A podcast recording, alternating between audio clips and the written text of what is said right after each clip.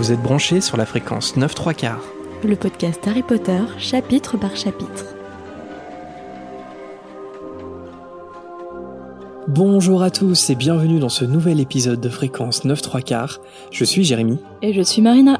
Ça y est, Harry et Ron ont enfin découvert la chambre des secrets, en espérant toutefois qu'il n'est pas trop tard car Ginny vient d'être enlevée par le monstre. Après quelques mésaventures avec le kart, c'est un Harry seul qu'on retrouve car Ron est resté bloqué dans le tunnel. C'est donc à lui, et à lui seul d'affronter le basilic et tout ce qu'il pourra trouver dans cette mystérieuse chambre des secrets. Y compris l'héritier de Serpentard dont on ignore encore l'identité. La vérité va donc bientôt apparaître à Harry comme au lecteur en haleine qu'on a pu être à l'époque. Comme d'habitude, on va essayer de retrouver notre naïveté hein, de la première lecture et se plonger avec notre héros préféré dans le dénouement de ce deuxième tome. Après avoir combattu corps et âme dans la chambre de secret, on trouvera un peu de répit dans la volière en fin d'émission, où l'on va répondre à quelques-uns de vos hiboux, comme c'est la tradition dans notre podcast. Mais avant ça, on sort son plus beau fourche-langue et on dit Ouvrez. Harry Potter et la chambre des secrets. Chapitre 17 L'héritier de Serpentard. On retrouve Harry qui entre dans une salle immense et sombre, entourée de piliers. Effrayé à l'idée de se retrouver euh, face au basilic, et on peut le comprendre, il sort sa baguette magique, entreferme les yeux et il avance lentement. Il arrive bientôt devant une grande statue en pied représentant un sorcier qui couvre tout le mur du fond. À terre, Harry découvre une silhouette, celle de Ginny. Il se précipite vers elle en jetant sa baguette magique. Malinx, Harry. Le lynx. et euh, il la supplie de, de ne pas être morte. Ginny est pâle et ses yeux fermes indiquent qu'elle n'est pas pétrifiée. Alors justement, faisons un petit point baguette magique. Je veux dire, à quel moment tu la laisses tomber alors que tu es dans la chambre des secrets? Eh ben justement, ton interrogation, ça me fait penser à notre visionnage du film Halloween, durant l'Halloween. tu sais, on se demandait euh, pourquoi Jamie Lee Curtis, à chaque fois, elle laissait tomber le couteau alors qu'elle n'était Hmm. pas sûre que le tueur soit bien mort. Ça me perturbe, ça m'a Et puis perturbé. le lâcher juste à côté du tueur, tu Ah vois. ouais, non mais ouais, alors là, ça me fait penser totalement à ça que Harry voit Ginny et, lâche sa baguette magique alors qu'il a même pas encore confronté le monstre, lui c'est encore pire. C'est vrai que c'est une constante dans les films d'horreur, les, les actes euh, manqués, je sais pas si on peut dire ça, mais en tout cas, euh, c'est pas crédible, j'ai tout est fait pour relancer l'action. Mais non, oui. Et là, c'est un peu le cas parce que après, il a 12 ans, Harry, c'est un enfant, après ado, il voit le corps de la sœur de son meilleur ami, donc on peut, il est bouleversé à ce moment-là. Donc, euh, faut- je pense pas qu'il réfléchisse beaucoup. Il, il- enfin, il s'agenouille auprès d'elle et il laisse tomber sa baguette, mais quand même, je trouve que de façon générale, les sorciers ont un rapport avec leur baguette qui est un peu étrange. C'est-à-dire que moi, je crois que je serais sorcier, je, je l'ai déjà dit, mais je l'aurais tout le temps avec moi, la baguette magique, Marina. Et non, mais je l'aurais tout le temps dans la main. C'est vrai que les sorciers, les sorciers mâles ont souvent un- une relation très étrange avec leur baguette, euh, Non, mais toi, ça serait très pas fusionnelle. Autant par... C'est grave. Non, mais ça serait pas ton cas, je veux dire. Je, je suis étonné des fois quand il y a- ils sont vraiment dans un grand danger et là, ils sortent leur baguette. Mais je veux dire, moi, dès le départ, je l'ai, quoi. Je veux dire, euh, dès lors qu'il fait nuit, dès lors que je suis pas... tiens prêt dès le départ, Non, je, à tout moment. je crois que vous, vous entendez bien que je n'aurai pas de discussion sérieuse à ce sujet dans cet épisode. Ah non, là je peux pas. Là, Marina est partie trop loin. Là, je peux pas.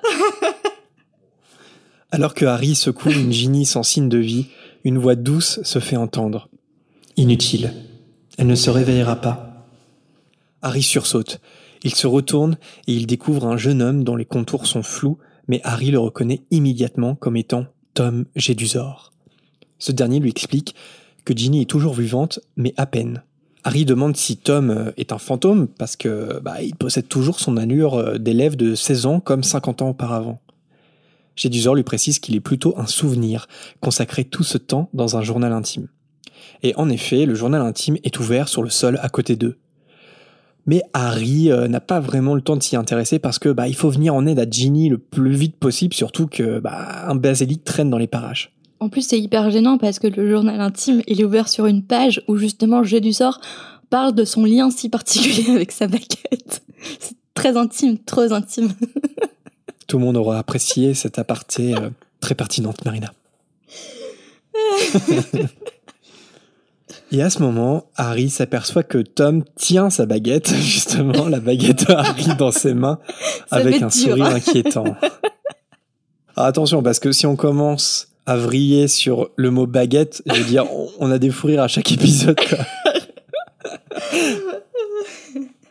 Tom lui répond calmement que le basilic ne viendra pas tant qu'on ne l'appelle pas. Ça commence à devenir de, plus en plus douteux, forcément, d'autant que Gélusor n'a pas vraiment envie de lui rendre sa baguette. Et pour cause, il lui dit que ça fait très longtemps qu'il attendait enfin de pouvoir rencontrer le célèbre Harry Potter. Harry, qui est maintenant euh, carrément suspicieux, on va le dire, hein, demande à Tom ce qui est arrivé à Ginny. Gédusor lui répond que si Ginny en est arrivée là, c'est parce qu'elle s'est confiée au journal intime en lui racontant tous ses secrets, ce que Tom appelle, je cite, ses petites préoccupations dérisoires. Parmi lesquelles, la plus importante de toutes, évidemment, son amour pour le beau Harry Potter. Alors c'est là qu'on voit quand même que le tome 2 peut vraiment être lu comme une métaphore avant l'heure hein, des dangers d'Internet. Parce que se confier à un inconnu qui a de mauvaises intentions et qui parvient à manipuler sa victime, une jeune fille hein, de surcroît, ça fait vraiment froid dans le dos quand on y réfléchit. Et euh, on en a plaisanté dans un précédent épisode, le fait que c'était, je sais plus, genre Skype ou quoi, le journal intime. Mais en vrai, là, ça prend une dimension qui est absolument mhm. terrifiante. Tout le monde peut se cacher derrière un pseudo ou une soi-disant photo de profil euh, sur les réseaux. Et Tom, c'est c'est un manipulateur incroyable. Alors, il fait tout ça pour euh, attaquer des sons de bourbe, comme il le dit, et puis ensuite ça va devenir une lutte contre Harry Potter, mais le fait de manipuler de cette façon une jeune fille de 12 ans, on peut imaginer dans, dans la vie moldue tout, vers quoi ça peut se décliner. Et c'est là où vraiment euh, je trouve que la Chambre des Secrets est, est peut-être, peut-être, je sais pas, le tome le plus sombre de Harry Potter. Vraiment, déjà parce que il fait extrêmement peur, je trouve. Il y a tout ce que tu veux. Il y a des araignées géantes, il y a des serpents, tu les regardes, il t'es mort. Il y a une ambiance qui est extrêmement lugubre, euh, il y a, la présence du racisme. C'est vraiment étonnant parce que ça reste, ça fait partie d'un peu des, des, deux premiers livres qu'on peut vraiment qualifier de, de romans pour enfants, de littérature euh, jeunesse. Et pourtant, quand j'essaie de voir à l'image de la saga, ça me semble être le plus terrifiant. Vraiment. Et, et, et aussi dans, dans, dans sa métaphore, par exemple là, du journal intime, où clairement euh, ça, raconte quelque chose qui, est bouleversant quoi. Ce journal intime et cette manipulation de ce séduisant Tom Jedusor ça ça me fait froid dans le dos quoi. Vraiment et je me demande si c'est pas le plus terrifiant de, tous en fait le 2 mais surtout par rapport à aujourd'hui ça soulève un problème qui est de plus en plus important dans notre société. À savoir la dangerosité des réseaux sociaux euh, et qui se cache réellement derrière euh, des profils donc peut-être qu'à l'époque on n'avait pas soulevé euh, ce, point sombre en fait dans la chambre des secrets, mais aujourd'hui c'est c'est plus pertinent encore aujourd'hui en fait. En fait c'est là où c'est c'est assez brillant, c'est que c'est un, tome qui pouvait faire euh, peur quand on était enfant, mais qui continue de nous faire peur en étant adulte parce que euh, notamment ce, journal intime, je pense pas qu'en étant ado on comprenne vraiment toute la force de cette métaphore là et toute la dangerosité de cet artefact. Et maintenant qu'on grandit, qu'on est peut-être moins naïf, euh, ça, prend une autre dimension en fait. Mais encore aujourd'hui, euh, rien qu'en préparant l'émission, j'ai trouvé terrifiant ce chapitre. Ça faisait longtemps que j'y avais pas pensé. Je me dis mon dieu, mais ça m'arrive encore d'avoir peur en fait en, lisant ce chapitre. Surtout le passage avec euh, le basilic, je trouve ça terrifiant pour des enfants âgés de 10 ans.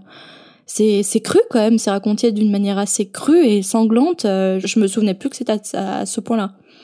Moi, ce qui m'avait marqué, c'était le sang noir du basilic. On va le voir tout à l'heure. On va le voir. Mais quand, quand Fumsec crève les yeux du, du basilic, c'est très graphique. C'est horrible. Et même dans le film, hein, c'est terrifiant. Moi, j'avais eu tellement peur à l'époque. C'est très malin dans le film, avec le, le jeu de l'ombre, parce mm. que forcément, Harry peut pas voir le basilic. Le film, ouais, a rendu ça, euh, je trouve qu'il rend bien hommage quand même à ce chapitre. Parce que il est, c'est presque encore plus flippant dans le film. On se rappelle notamment un énorme jumpscare Moi, je me souviens encore bondir sur mon siège de cinéma quand j'avais 12 ans. Tu sais, quand le basilic sort du, sol. Euh, non, tu t'en souviens plus? Si, je m'en souviens, mais ça m'a pas. Enfin, je me souviens pas de l'effet que ça a produit sur moi. Puis même le, le basilic en soi est vraiment terrifiant comment il a Mm. été euh, fait dans les films. En faisant euh, semblant de, de l'écouter et de la réconforter, Ginny a fini par adorer Tom Jedusor. Il avoue lui-même qu'il a toujours eu le don de séduire les gens dont il a besoin. Et petit à petit, Ginny lui a donc confié son âme. C'est là où, je trouve vraiment Tom terrifiant dans le chapitre, c'est que on n'est plus euh, de chez les grosses araignées ou le gros serpent terrifiant. On n'est plus sur des peurs euh, presque primaires comme ça. On est sur de la séduction, sur de la manipulation, sur quelque chose qui est beaucoup plus sous-jacent et beaucoup plus inquiétant, je trouve. Et on rappelle qu'il a seulement 16 ans. Ouais. Il avait déjà une mentalité euh, manipulatrice. C'est assez effrayant. Alors souvent quand même, on doute euh, de l'anticipation de J.K. Rowling euh, concernant la suite de la saga, c'est-à-dire est-ce qu'elle avait vraiment anticipé telle ou telle chose? Mais là quand même, moi qui défends ce- cette anticipation, le journal intime, c'est quand même un parfait exemple de l'anticipation de J.K. Rowling parce que là, ce que raconte Tom Jedusor, c'est le principe même d'un Horcrux. hein. C'est-à-dire que Jenny, elle a, elle a donné une partie de son âme à Tom Jedusor, Tom Jedusor a déversé une partie de son âme en elle. C'est complètement la définition d'un Horcrux. Quatre romans avant qu'on apprenne ce que c'est. C'est Après, incroyable. elle a pu s'inspirer de cet événement qu'elle a créé dans le tome 2 pour inventer les Horcrux aussi. Ça peut être sa base euh, d'inspiration. Mais bon, après, chacun son, son opinion quelque part. Parce que même si J.K. Rowling le dit, on n'est pas obligé de la croire. Enfin voilà. Mhm. Je me souviens de euh, d'Aragog, euh, d'Aragog, pardon, de euh, Nagini dans Les Animaux Fantastiques, où elle avait dit qu'elle avait toujours eu dans la tête l'histoire de Nagini dans Les Animaux Fantastiques euh, pendant qu'elle écrivait Harry Potter. Et beaucoup de gens doutaient de ça. bon, je me positionne pas, mais mais en tout cas concernant les Horcrux, euh, vraiment j'y crois à 100%, quoi. Et donc, comme je disais, euh, Tom Jedusor, lui aussi, a déversé une partie de son âme en elle, et alors le mal était fait. C'est bien Ginny qui a ouvert la chambre des secrets, qui a tué les coqs et lancé le monstre sur les élèves. Manipulée par Tom, elle se rendait en fait pas compte de ce qu'elle faisait. Quand Jedusor euh, imite Ginny pour euh, se moquer de, de ce qu'elle lui a écrit, il fait bien mention de la peinture à propos de, de- des messages écrits euh, sur le mur. Mais dans le film, dans la chambre des secrets, Hermione, elle euh, affirme que c'est écrit avec du sang. Alors, c'est plus glauque dans le film, mais quelque part, ça pose une question. Si c'est du sang, c'est le sang de qui? Je sais pas, j'ai toujours pensé que c'était le sang des coqs. Ah. Je sais pas, j'ai toujours imaginé d'une manière assez euh, glauque qu'elle avait euh, égorgé les coqs en fait, et gardé le sang pour écrire le message. Alors ça, elle a égorgé les coqs, oui. Est-ce qu'elle l'a fait dès le départ? Sans doute. Ah ouais, ouais. Ce serait logique. Hum, hum, hum. Ah ouais, t'imagines la scène où Mhm. elle tient le corps sans tête. Ah ouais, c'est terrible. Mais en tout cas, dans le livre, euh, il n'est pas question du tout de sang, contrairement à ce que dit Hermione dans le film. Dans le livre, c'est peut-être un peu plus polissé, mais ce n'est que de la peinture rouge. Qu'elle a été achetée au bricot dépôt du coin de Préolard. Bricot magique. Jedusor poursuit son récit macabre pendant que Harry serre de plus en plus les poings. Il explique qu'au bout d'un moment, Ginny n'a plus fait confiance au journal et elle l'a jeté. Mais miracle, c'est lui, Harry Potter, qui l'a découvert et qui a commencé à communiquer avec lui. Ça tombe bien, hein. c'est fou, hein, ces coïncidences de vie. Ça faisait effectivement longtemps que Tom voulait le connaître, et c'est pour ça qu'il a voulu le manipuler en lui montrant la capture d'Hagrid. Il explique également qu'il lui a fallu cinq ans pour regrouper toutes les informations sur la Chambre des Secrets, pour en découvrir l'accès et le fonctionnement notamment, et euh, qu'il a été en fait le premier surpris, Tom, de voir que son plan euh, d'accuser Hagrid fonctionne si bien. Parce que oui, Hagrid, il aurait été évidemment trop bête pour faire euh, toutes ces recherches, mais tout le monde est tombé dans le panneau tout le monde sauf Dumbledore, qui n'a jamais été convaincu. Et c'est pour ça qu'il a persuadé le professeur Dippet, le directeur de l'époque, de garder Hagrid comme garde-chasse. Bon, on en a déjà parlé à la fréquence ou ailleurs, mais quand on y réfléchit, c'est tellement bizarre ce truc parce que tu renvoies un élève, tu lui casses sa baguette parce que tu l'accuses d'avoir tué quelqu'un. On parle d'un meurtre hein, quand même mais en même temps on l'embauche dans l'école, là où il aurait fait son meurtre, tu vois. Donc c'est soit on l'accuse, soit on l'accuse pas, mais c'est là où on voit que la justice magique, mais elle est complètement à la ramasse. Mhm. C'est je comprends le move de Dumbledore et en même temps, dans la vie réelle, c'est impossible quelque chose comme ça. C'est soit, soit c'est le coupable, soit ça l'est pas, mais il faut, il faut trancher, il faut un procès, il faut quelque chose. Et a priori, de lui casser sa baguette magique, le ministère le considère comme le coupable. D'ailleurs, juste avant dans le tome, le ministre de la magie est venu chercher Hagrid pour l'emmener à Azkaban. Oui, mais ça arrangeait bien le ministère de la magie de trouver un coupable tout nommé. Ça les arrangeait bien. Donc euh, Dumbledore, lui, ne croyait pas à cette théorie et je pense qu'il a poussé, il a raisonné le ministère de la magie à le garder, à casser sa baguette et à le garder en tant que gardien sur, euh, sur Poudlard. En même temps, ça les arrangeait parce qu'au final, le ministère de la magie, je pense que pendant très longtemps, ça a été il faut trouver un coupable, il faut nommer un coupable, même s'il est innocent, c'est pas grave. Et je pense qu'ils tenaient leur coupable, même s'ils avaient un doute, c'est pas grave, l'affaire était conclue, surtout qu'après, il y a plus de mort, donc euh, l'affaire était classée. Mais de toute façon, il y a forcément de la, de la manipulation, etc. Et puis, il y avait le fait de mettre l'affaire sous le tapis, quoi. Et on n'en parle plus, ça, il y a un truc un peu de, de, sorte, de cet ordre-là. Mais je pense que tu es un peu trop fixé sur le fait que ce soit Hagrid qui est accusé de le tuer, mais il était accusé d'avoir gardé une créature magique dangereuse dans le château. Je pense pas qu'il soit accusé directement d'avoir tué cette fille. Il est accusé d'avoir gardé un moyen qui, qui a tué cette fille, en fait, dont euh, l'araignée géante. Mais il l'a pas tué de ses mains. Ça, enfin, ça aurait été plus choquant s'il avait été accusé d'avoir étranglé cette fille, par exemple. Donc, quelque part que. C'est une victime collatérale, c'est un accident. Voilà, tu penses que c'était ça un peu l'ambiguïté autour de Hagrid et, et, qui a fonctionné pour l'embaucher à Poudlard, c'est que c'était un accident? Bah oui, enfin okay. c'est un accident de toute façon. Imagine, ça se serait vraiment passé.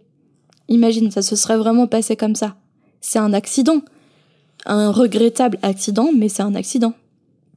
Ce qui est un petit peu bizarre, c'est que Tom dit dans le chapitre quand même que il a été étonné de, de voir que tout le monde croyait Hagrid comme l'héritier de Serpentard. Donc il dit bien qu'il a accusé Hagrid d'être l'héritier de Serpentard, ce qui n'a aucun sens. Et pourtant les gens y ont cru. Et donc s'il est l'héritier, il n'y a pas d'accident, c'est intentionnel. Ils y ont cru, selon le récit de Jeu du sort. Ouais. Pas le récit de Dumbledore. Est-ce que aussi dans, dans ce qu'il a narré à, à Harry, est-ce qu'il n'y a pas un peu aussi de d'exagération dans son récit, que tout le monde l'a cru, que c'était Hagrid le coupable pour tout le monde et qu'il n'y a pas eu de remise en question, sauf Dumbledore, évidemment le méchant Dumbledore. Aussi, il faut prendre pour ce que c'est le récit d'un coupable et d'un manipulateur. C'est vrai. N'hésitez pas à nous dire ce que vous pensez de Hagrid, garde-chasse, après cette dénonci dénonciation. Imagine, t'as un chien. Et ce chien, il devient fou. Et il agresse quelqu'un et hélas, cette personne décède. Tu vas être accusé de meurtre parce que ton chien a tué quelqu'un. Tu vas être condamné, je, pense, ou je sais même pas comment ça se passe dans ces cas-là, mais tu vas pas être accusé de meurtre. Ouais, mais il y a 50 ans, il y avait quand même un héritier de Serpentard qui revendiquait les attaques. Tu vois ce que je veux dire? Donc c'était une ambiance où il y avait des attaques intentionnelles qui visaient euh, les euh, les némoldus. Donc c'était pas pas des victimes euh, random. C'était c'était comme dans la chambre des secrets. Euh, on peut imaginer qu'il y avait des messages sur les murs aussi. Donc c'est ça, c'est ça où je me dis comment comment passer ça par, pour un accident si les, les, attaques étaient revendiquées par un héritier de Serpentard? Je sais pas, c'est c'est étrange. Après, est-ce qu'il y a vraiment eu des messages comme au départ? Est-ce qu'il y a eu vraiment des revendications? On n'en sait pas plus en fait. Notre base, c'est seulement le récit euh, de jeu du sort. C'est vrai. Il y a beaucoup d'inconnus autour de ça. Les seules choses qu'on en sait, c'est que Hagrid a été accusé et que comme Dumbledore a voulu le protéger parce qu'il l'a jamais cru coupable, il est devenu garde-chasse. Et donc du coup, d'extérieur, ils ont trouvé le coupable, mais ils l'ont embauché à l'école. c'est un peu ça les infos qu'on a et, et qui peuvent poser question. Après, est-ce qu'il a été bon embauché à l'école euh, directement après? Je crois, ouais, quand même. Combien je... de temps il est resté à Azkaban pour ça? Et je crois pas qu'il était à Azkaban. Je crois pas. Hein. Il y a trop d'inconnus pour. Ouais. Euh...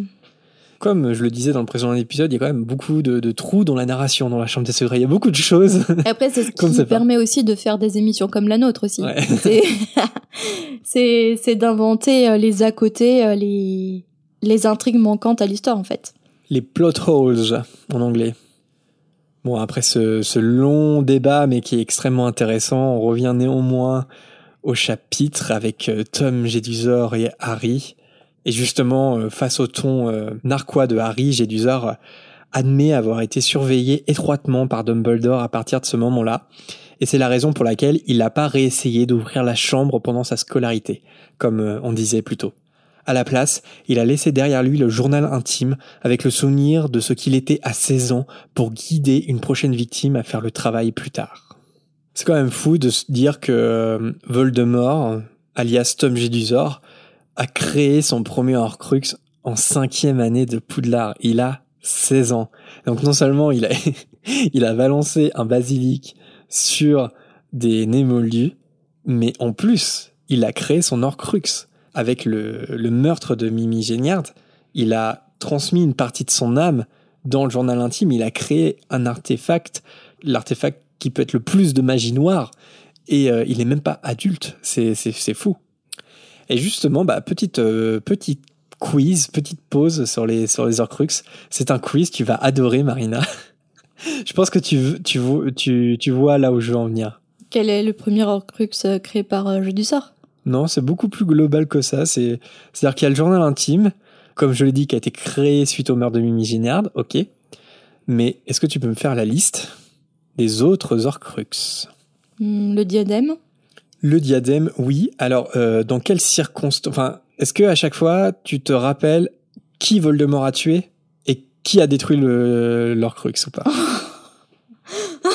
T'es content là non, ou alors tu peux faire la le listing des Horcrux et moi je te donne ces infos. Sauf si tu t'en souviens. Donc t'as dit le diadème. Tu te souviens de qui il détruit le diadème? Non. C'est Crabbe avec son feu démon dans la salle sur deux mondes où il était entreposé. Et le, la personne que Voldemort a tuée Là, c'est vraiment un peu random parce que c'est un paysan albanais. Hein. C'est ah là où Excuse-moi de pas me souvenir du paysan albanais. parce que là où il trouve, euh, là où il trouve le diadème, quand euh, quand le, la dame grise lui lui donne cette information, en gros, euh, le premier moldu qu'il voit, il le tue quoi. Et pour en faire directement un Horcrux. Alors le diadème, c'est tchèque. Le journal intime, c'est tchèque. Quels sont les autres Horcrux Il y a la coupe. La coupe d'Elga Pauvre Souffle, ouais, tout à fait. Est-ce que tu te souviens de qui il tue? Non. Oui, ça va faire du bien à la relecture. Hein non.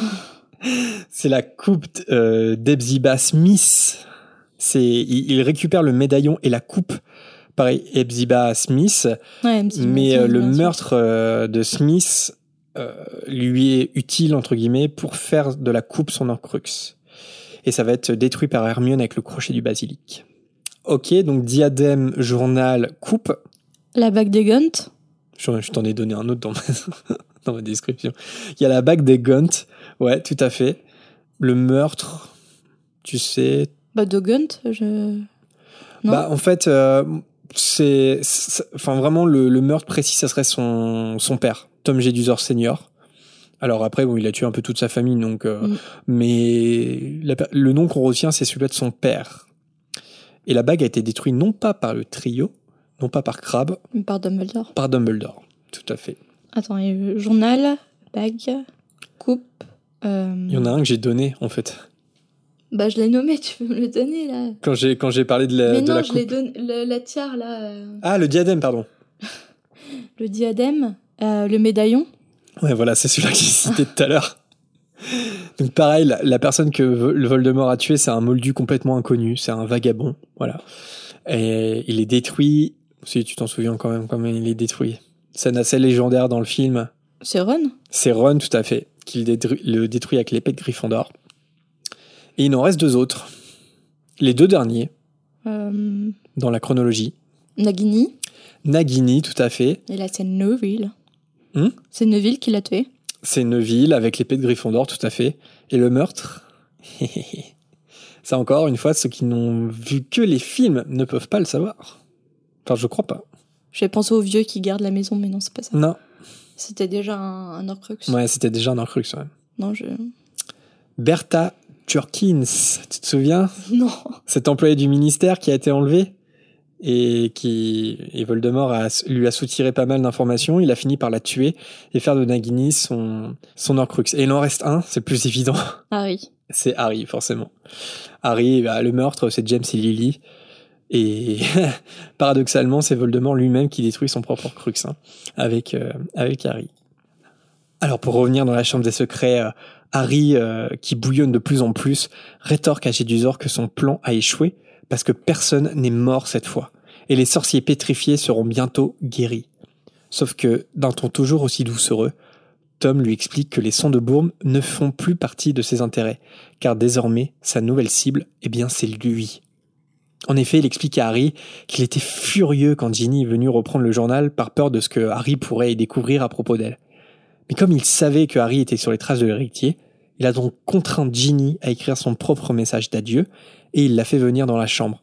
Au début, elle a beaucoup lutté, mais désormais, il lui reste que très peu d'énergie, car l'essentiel de son âme a déjà été déversé en lui via le journal. Alors si on met Harry de côté, le journal il est assez unique quand même comme Horcrux parce que bon déjà c'est pas un objet de valeur matérielle mais c'est plus sentimental parce que c'est son journal intime de de l'adolescence de, de Tom et euh, bon, il faut aussi mettre Nagini de côté, mais euh, son, son dernier crux qu'il a fait. Mais je me demande quand même si c'est pas leur crux le plus dangereux, parce que justement, il peut te manipuler. Il y a vraiment une la voix de Voldemort qui te parle à travers leur crux. Et j'ai pas l'impression que c'est le cas des autres. Euh... Si, t'as le médaillon. T'as le médaillon qui te rend qui te rend mauvais quand tu le Mm. portes, ouais. Mauvais, paranoïa, ressentiment. Très mauvais aussi, ça. Toutes les idées noires que tu peux avoir, tous les doutes sur ta vie que tu peux avoir, il les, en fait, il les accentue. Donc ça peut être très mauvais aussi. Il suffit que tu sois un peu déprimé, un peu faible. Il prend tes faiblesses, il les accentue et bim, il te manipule aussi de cette façon. Ouais, est-ce qu'on peut est-ce qu'on peut mettre ça vraiment au même niveau que le souvenir de Tom Jedusor dans le journal intime?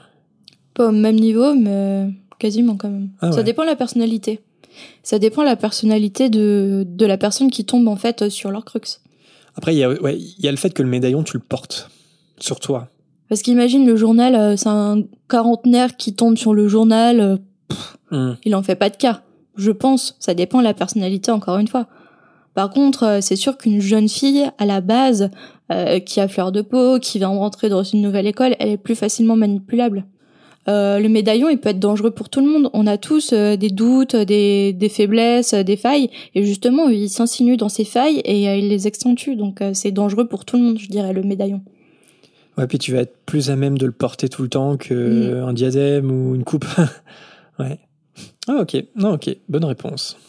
Enfin, il n'y avait pas de bonne ou de mauvaise réponse, mais ça, je le voyais pas comme ça. Et effectivement, euh, peut-être que peut-être qu'ils sont au même niveau les deux. hein. Ils sont différents dans leur Mm. pouvoir d'influence en fait.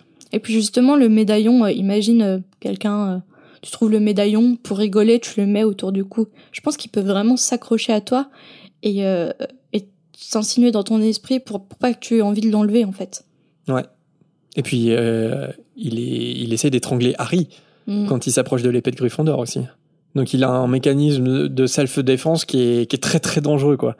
Non non c'est vrai et c'est certainement le cas des autres des autres encore une fois mais mais bon un diadème une coupe. Alors après Nagini faut le mettre de côté parce que de base euh, elle est dangereuse quoi. Je veux dire c'est un énorme serpent. Mais euh, donc euh, mais en termes d'objets euh, d'accord ouais ouais carrément. Après peut-être qu'on en sait moins sur la coupe et le diadème mais peut-être qu'ils sont qui sont aussi dangereux les uns que les Mhm. autres en fait, qu'ils ont chacun leur pouvoir machiavélique. Et une des questions que Jedusor euh, voudrait obtenir de la part de Harry en l'ayant attiré dans la chambre des secrets, c'est comment justement il a réussi à survivre bébé face au plus grand mage noir de tous les temps? Mais Harry euh, lui demande ce que ça peut bien lui faire. Alors c'est trop marrant, c'est mais qui, que ça peut te faire franchement? Bon, la raison à ça, euh, pourquoi Harry dit ça, c'est que Voldemort, il il a vécu après lui, après Tom Jedusor, et donc il voit pas, euh, il voit pas le rapport. Quel est le lien entre les deux, en fait? Ouais. Mais Jedusor lui répond cette célèbre citation Voldemort est à la fois mon passé, mon présent et mon avenir. Et en effet, Jedusor fait apparaître par magie les lettres Tom Elvis Jedusor. Puis d'un mouvement de baguette, les lettres changent de place pour former la phrase Je suis Voldemort. Alors je suis très content d'avoir eu cette euh, partie de chapitre parce que euh, c'est c'est un passage que j'aime beaucoup, l'anagramme euh, du nom de Tom Elvis Jedusor avec Je suis Voldemort. Qui a donné euh, des sueurs euh, froides aux traducteurs. Et ben justement, c'est ça, je voulais faire une petite parenthèse là-dessus parce qu'on l'a évoqué dans le dernier chapitre, hein, je crois, hein, on, en a parlé de ça, ou dans celui d'avant, je me souviens plus. Mais cet anagramme, comme tu le dis, ça a dû être un casse-tête pour les traducteurs parce que bah, si on traduit le nom de Riddle, Gédusor, donc c'est devenu Gédusor en français, et ben l'anagramme il doit quand même fonctionner avec Voldemort, en sachant que Voldemort a été très très peu traduit. C'est, pour la plupart des traductions c'est Voldemort. Par contre Riddle, ça a été beaucoup traduit. Et donc en français justement, Tom Marvolo Riddle, c'est donc devenu Tom Elvis Gédusor, anagramme de Je suis Voldemort, en enlevant euh, le Lord, parce que l'anagramme fonctionne en anglais avec euh, I am Lord Voldemort. Et donc Riddle, on a déjà, je crois qu'on avait justement parlé pour Riddle, parce que euh, Ménard l'a traduit parce que il a dû considérer que c'était trop compliqué à le prononcer. Riddle, Riddle, ça aurait été un peu bizarre pour les francophones. Et donc c'est devenu G du Zor. Et là c'est un jeu de mots euh, qui est complètement assumé dans le livre d'ailleurs sur les jeux du sort. Hein. C'est d'ailleurs pour ça fait un peu écho, enfin un peu non, ça fait écho quand même. C'est plutôt malin euh, avec le nom original de Riddle, Riddle euh, qui signifie en anglais mystère, énigme ou même devinette. Voilà, a riddle. Et donc Elvis, ça traduit Marvolo en français. Donc Elvis, c'est le nom du grand-père de, de Tom Jedusor. Et c'est peut-être un peu plus étrange dans la traduction parce que euh, c'est sûrement pour que l'anagramme fonctionne en fait, hein, tout simplement. Euh, parce que quand on réfléchit à Marvolo, Marvolo ça fait résonner marvelous en anglais et marvelous paradoxalement ça signifie merveilleux, génial. Donc je sais pas, peut-être peut-être qu'il a gardé l'idée d'un certain prestige, tu vois, genre génial avec le prénom Elvis, tu vois, il y a peut-être un certain prestige avec Elvis, je sais pas. Mais euh, je pense que c'est surtout pour que pour que l'anagramme fonctionne tout simplement. en tout cas, je vous invite vraiment à jeter un œil aux différentes euh, aux différents anagrammes en fait selon les langues traduites parce que c'est c'est passionnant franchement l'ingéniosité des traducteurs et ça a été apparemment impossible à reproduire dans certaines langues où il y a carrément pas d'anagramme. C'est-à-dire que cette partie de chapitre change complètement parce que c'était intraduisible. Et c'est le cas par exemple du chinois, du japonais, de l'indonésien ou même du coréen. Voilà, il n'y a pas d'anagramme tout simplement, donc euh, il n'y a pas ce truc de, des lettres qui changent. C'est rapide, du coup, c'est supprimé carrément. Ils ont carrément supprimé le passage? Alors je sais pas exactement comment ça se décline. Peut-être que les lettres se transforment en je suis Voldemort et, et c'est juste qu'il n'y a pas cette euh, recherche d'anagramme, tu vois. C'est Tom Jedusor a pas construit Voldemort en mélangeant euh, les hmm. lettres de son nom, quoi. Faudrait vérifier. C'est vrai que bah, j'ai pas de traduction ni japonaise ni coréenne de Harry Potter. si vous en avez chez vous, dites-nous comment. si vous parlez, euh, si vous êtes bilingue et que vous parlez euh, une de ces langues et que vous avez un, ouvrage à la maison, dites-nous. Mais c'est vrai que du coup, il n'y a pas d'anagramme. Et des fois, en fait, dans certaines langues, il y a des anagrammes qui signifient pas "je suis Voldemort", mais des, des petits dérivés en fait pour fonctionner. Et euh, juste pour finir, je vous donne quelques exemples qui sont assez cocasses, quand même. Alors en danois, par exemple, Tom, il s'appelle Roméo, pour que l'anagramme fonctionne. Euh, il y a la traduction hongroise aussi, euh, où Marvolo est devenu Roll, donc ça s'écrit R-O-W-L-E. Alors c'est marrant parce que ça fait penser un peu à Rolling, et ça va devenir le nom d'un mange-mort plus tard dans la saga. Donc peut-être qu'il y a aussi euh, il y a deux noms qui, qui sont pareils, qui sont identiques. Mais là où c'est un peu ingénieux, en, hongrois, c'est que roll, R-O-W-L-E, en fait, le W, ça devient deux lettres V pour que l'anagramme fonctionne. Ah. C'est un W qui se sépare. Mmh, malin, Et euh, pour que ça forme, alors je ne sais pas du, tout parler hongrois, mais pour que ça forme Nevem Voldemort. Je, je m'appelle Voldemort. Mmh. Mais, mais le plus étrange de tous, la plus étrange traduction, c'est la traduction islandaise. Parce que Tom a changé de prénom aussi comme en danois. Mais Tom, il s'appelle Trevor, comme le crapaud de Neuville. Et le crapaud de Neuville, il s'appelle vraiment Trevor? Et le crapaud de Neuville s'appelle aussi Trevor. Donc Voldemort partage le même prénom que le crapaud de Neuville en islandais. C'est absolument passionnant. Mais bon, il fallait bien ça pour que l'anagramme fonctionne apparemment. Alors en effet, avec cet euh, anagramme, Gédusor explique qu'il s'est donné le surnom de Voldemort euh, des Poudlard pour renier le nom de son immonde père moldu qui abandonnait sa mère quand il a appris qu'elle était une sorcière. Ce nom que Gédusor s'est donc choisi, il s'est juré que plus tard les gens auront peur de le prononcer lorsqu'il sera devenu le plus grand sorcier de tous les temps. Alors évidemment, cette révélation elle est dure à encaisser pour Harry, parce qu'en face de lui se trouve donc à nouveau, j'ai envie de dire, la pâle copie de Voldemort à 16 ans, qui, euh, bah, il y a 50 ans, se destinait donc à devenir le mage noir épouvantable ayant causé euh, tant de malheur et ayant euh, assassiné lâchement ses parents. Ça doit être curieux quand même comme sensation parce que il a en face de lui le meurtrier de ses parents, mais pas encore en fait, quelque part, tu vois. Ouais. C'est fameux le, c'est le fameux dilemme si tu pouvais retourner dans le temps, est-ce que tu tuerais le bébé Hitler? Ou le pont Godwin direct. bah, t'as ça dans l'enfant maudit, hein. Parce que euh, il y a un moment, le plan, euh, Hmm, bah, c'est ça. c'est est-ce que, est-ce que avec un retourneur de temps pareil, est-ce que tu tues pas Voldemort bébé, quoi? Vaste question. Ouais. En tout cas, on voit bien que si tu retournes dans le temps et que tu te retrouves face à Voldemort quand il a 16 ans, il est déjà bien trop tard. Déjà bien fucked up.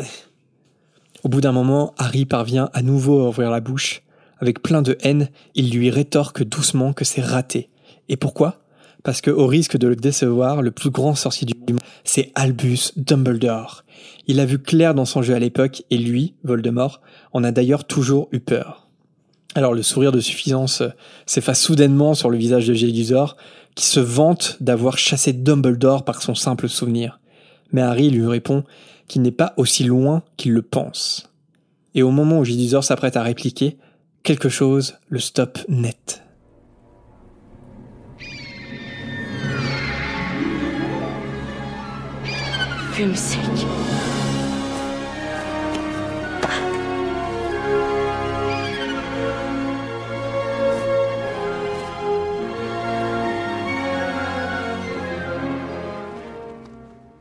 Vous entendez cette musique qui fait vibrer votre cœur, autant que celui de Harry quand il voit apparaître sous ses yeux.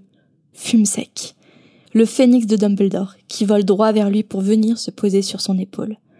Et Fumsec n'est pas venu les serres vides, comme le constate Jeu du sort. Étalé sur le sol, il y a le choix-peau. Et il n'apparaît pas sous sa meilleure forme. Devant son aspect usé, râpé et crasseux, Jeu du sort éclate d'un rire sonore. Même si Harry ne voit pas à quoi Fumsec et le choix-peau peuvent l'aider dans cette situation, leur présence le réconforte et lui donne du courage. D'ailleurs, en parlant de, de traduction, il y a Fumsec hein, en français qui est, qui est assez, assez particulier. Fawkes en, en anglais, c'est un clin d'œil à la figure historique de Fawkes. Mais ce qui est étonnant, c'est que toi, du coup, tu as, vraiment découvert Harry Potter avec les livres. Donc, Ouais. du coup, il y a certains mots que tu prononces comme tu les lisais quand tu étais plus jeune. Mhm. Et c'est le cas de Fumsec, parce que moi, je dis Fumsec, mais toi, tu dis Fume sec. Ouais. Je, je, je crois, je crois pas que dans, les, dans le VF des films, ils disent fume sec Ouais, si, peut-être. Je sais pas. Moi, je sais plus. Non, j'ai pas. Fum Moi, j'ai tendance à dire fume sec, mais ça se trouve, c'est moi qui ai tort. hein. Ça se trouve, je devrais dire fume sec parce Bah, que c'est une si traduction on prononce française. en bon français, c'est fume sec. Ouais, non, t'as Il n'y raison. a pas fa en, en français. Mais encore une fois, c'est là où Ménard est très intelligent parce que c'est un mot traduit. Et pourtant, on a. Enfin, moi, je vais avoir, je vais avoir tendance à essayer de le dire à l'anglaise. Alors que c'est un mot euh, traduit pour le français. Comme Poudlard. Poudlard. On peut jamais dire poudlard. Oh Jérémy a renversé son thé. Heureusement, les micros ont échappé à ce. Ouais, la moitié euh, est partie sur mon pantalon, mais c'est pas grave. Ah, ça va. C'est pas sur les micros, c'est pas sur l'installation. Non, ça va. J'ai trop fum sec ce matin. Plus, j'ai pas compris le mouvement que t'as fait. euh. Ouais, c'était, c'était un peu euh, paranormal, quoi. C'était un peu sorcier, là, pour le coup. Alors, en même temps que moi, Jeu du sort revient sérieux. Il veut savoir comment Harry Potter a-t-il bien pu lui survivre à deux reprises. Avant de lui répondre, Harry examine la situation dans laquelle il se trouve. Il a avec lui un phénix, un chapeau qui répartit les élèves, autrement dit, rien qui peut l'aider à combattre.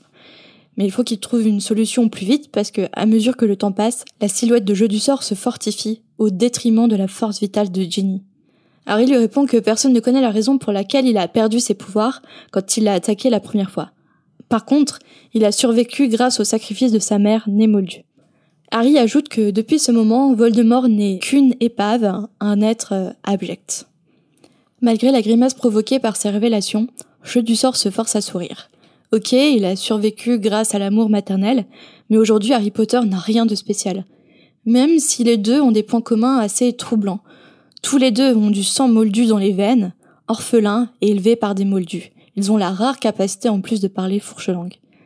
Mais finalement, pour jeu du sort, c'est uniquement la chance qui a sauvé Harry. C'est d'ailleurs le moment d'apprendre la leçon à Harry Potter. Jeu du sort, âgé de 16 ans, souhaite affirmer ses pouvoirs face à un Harry, 12 ans, qui a pour se battre à ses côtés un phénix et un choix-peau usé. Et d'ailleurs, petit aparté, quand je réfléchis à l'âge du souvenir de, de jeu du sort et sa volonté de, de renaître par son souvenir de, de 16 ans, est-ce que t'aimerais revivre sous la forme de ton souvenir de, de tes 16 ans, le Jérémy de 16 ans? Est-ce que tu, tu aimerais revivre ce moment? Pour une journée peut-être, mais ça s'arrête là. Parce qu'en fait, attends, je sais pas si j'étais très claire sur ma question, mais il est prêt à tout, Voldemort, pour euh, renaître en fait. Donc il est prêt à renaître avec son corps et son esprit de, de jeu du sort de 16 ans en fait. Donc il recommence depuis le départ. Après, euh, c'est particulier parce que certes, il reviendrait sous sa forme qu'il a à 16 ans, mais tout, tout ce qu'il a fait avant, et c'est effectif. Je veux dire, tous les gens qu'il a tués, tout le règne de terreur. Ouais, mais en soi, c'est pas lui qui l'a fait. C'est lui ici, c'est lui dans son futur, et c'est juste qu'il... Re... Oui, mais ton passé, enfin ton passé c'est toi, mais ton futur c'est pas vraiment toi. Toi, ce que je veux dire, ça dépend, ça dépend des décisions que tu que tu prends en fait sur l'instant T. Ouais, ouais, ouais. Bon, c'est un petit peu subtil, mais. Imagine si tu recommences à vivre à 16 ans. Peut-être que tu vas prendre d'autres décisions qui font que tu ne serais pas ton Jérémy de, de 29 ans à l'heure actuelle. Tu vois ce que je veux dire? Ouais, sans doute. Après, euh, je pense que, comme on l'a dit, euh, c'était trop tard. Quand on voit Gédusor à 16 ans, il est voué à devenir Voldemort. Il est déjà Voldemort, en fait. Il peut pas se diriger vers un autre chemin que ça, quoi. La preuve, c'est que quand il apprend euh, ce qui s'est passé et avec Harry, mais aussi tout ce qu'il a fait, en fait, tout le règne de terreur, il est très content de lui. parce que c'est exactement ça qu'il voulait. Je pense que ça dérange pas du tout parce que Voldemort, il cherche l'immortalité sous n'importe quelle condition. Et je pense que c'est même plus confortable de revenir sous les traits de Tom Jedusor à 16 ans que euh, le corps immonde qui va se créer à la fin de la coupe de feu avec euh, cette potion. Euh, ouais, mais quand il renaît de ce corps immonde, il renaît avec tous ses pouvoirs et toutes ses capacités qu'il a acquises durant des années. Alors que jeu du sort, il a tout à faire en fait. Il a tout à refaire pour acquérir ses grands pouvoirs de mage noir. Parce qu'il est déjà puissant, mais pas au point, euh, pas au sommet de puissance qu'était Voldemort au moment de sa mort. Je dirais que la différence, c'est que quand Voldemort il revient dans, dans la coupe de feu, quand il retrouve un corps, le fragment d'âme qui est dans ce corps, c'est effectivement le fragment d'âme qui a essayé de tuer Harry, qui a été jusqu'au bout quelque part. Alors que c'est pas le cas de Tom Jedusor. Ce fragment d'âme, il s'est arrêté à 16 ans. C'est ça que tu veux dire. Mhm. Mais ça reste un fragment d'une d'une seule et unique âme. Tu vois ce que je veux dire?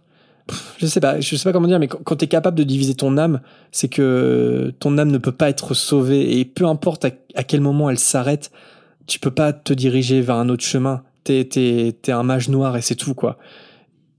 Après, je sais pas. Je sais pas. Franchement, est-ce qu'il aurait pas pu être facilement euh, stoppable euh, jeu du sort 16 ans que euh, Voldemort euh, qui renaît de, de son corps euh, infâme dans le dans la coupe de feu avec tous ses pouvoirs et, et son son expérience euh, de mage noir. Après, je dirais ça de, du Tom Jedusor qu'on voit à l'orphelinat, quand Dumbledore euh, lui rend visite pour la première fois, mais je dirais pas ça du Tom Jedusor à 16 ans. Je veux dire, comme on l'a dit tout à l'heure, c'est un Jedusor qui a déjà tué, qui a déjà créé un Horcrux, qui s'intéresse déjà à en faire plusieurs autres. C'est un Jedusor qui s'appelle déjà Voldemort, qui regroupe déjà des gens, qui séduit des gens pour, euh, pour leur faire croire qu'ils sont le, ses amis, alors qu'il les manipule pour devenir le plus puissant possible. C'est déjà Voldemort. Tu vois ce que je veux dire? Euh, Ce jeu d'Isor à 16 ans, il me Mais fait presque plus flipper que, que, le, que, le, que le Voldemort qui a tué Harry. Parce qu'il est à l'aube de toutes ces atrocités qu'il va faire. En tout cas, le jet du sort de 16 ans s'adresse au visage en pierre sculpté de Serpentard. Parle-moi, plus grand des quatre de Poudlard. C'est alors que la bouche en pierre s'ouvre et laisse un trou noir béant. Mais très vite, Harry voit quelque chose remuer à l'intérieur. De peur, Harry recule et ferme les yeux, et à cet instant, il devine que Fume Sec vient de s'envoler en sentant les plumes de l'oiseau sur sa joue. Harry, qui a toujours les yeux fermés, n'a pas besoin de les ouvrir pour savoir ce qu'il se passe. La masse qui vient de tomber ne peut être autre chose que le basilic. De sa voix sifflante, Jeu du sort ordonne. En entendant le lourd corps du serpent, Harry sait qu'il se dirige vers lui. Il se met alors à courir à l'aveuglette, main tendue devant lui, ce qui fait bien rire Tom Jeu du sort.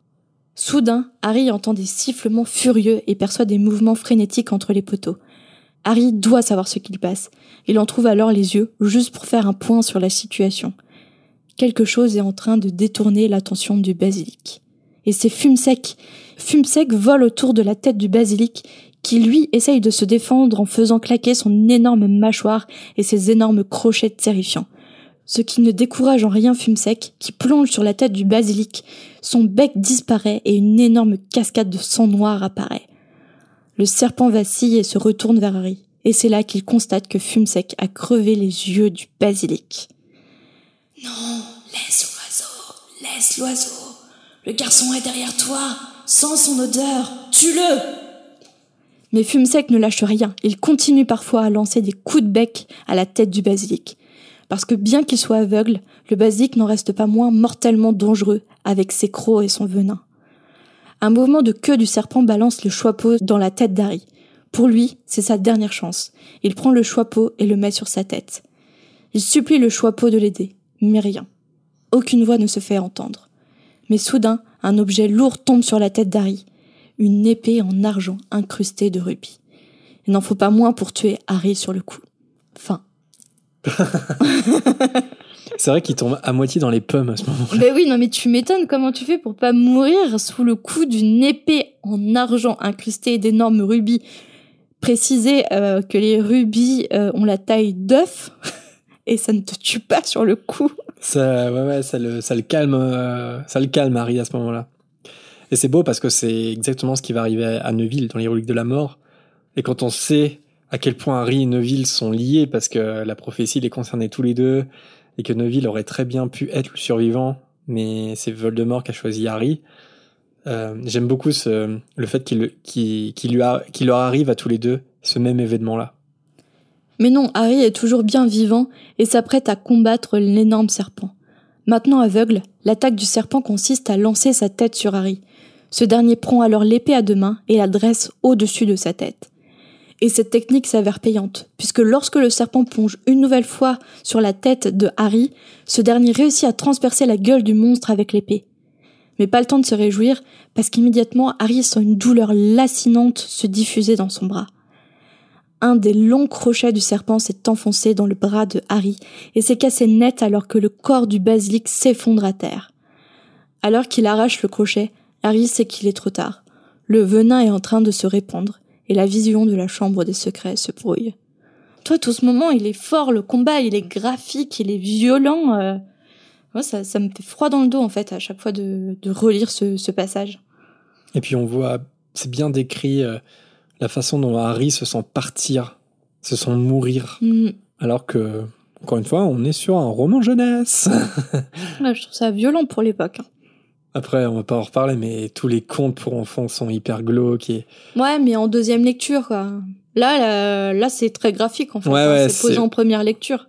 T'as pas de sous-entendu. Mais tant mieux, parce que, je veux dire, c'est, c'est pas beau ce qui se passe, quoi. Donc, euh, il vaut mieux décrire. Bon, suggérer, des fois, ça peut être pratique, mais, mm. mais là, là ça, on parle d'un basilic, quand même. Hein. Fumsec s'approche d'Harry pour poser sa tête contre sa blessure. Le pauvre oiseau laisse couler de grosses larmes sur le corps mourant d'Harry ce qui n'échappe pas à jeu du sort, qui commence à savourer sa victoire sur celui qui lui a survécu douze ans plus tôt. Harry se dit finalement que sa mort ne serait pas trop douloureuse. La douleur disparaît même et... mais il regarde son bras et il constate qu'il n'y avait plus de blessure. À la place, il y avait juste les larmes de fume sec. C'est alors que Jeu du sort se rappelle que les larmes de Phénix sont un puissant remède contre toutes les blessures.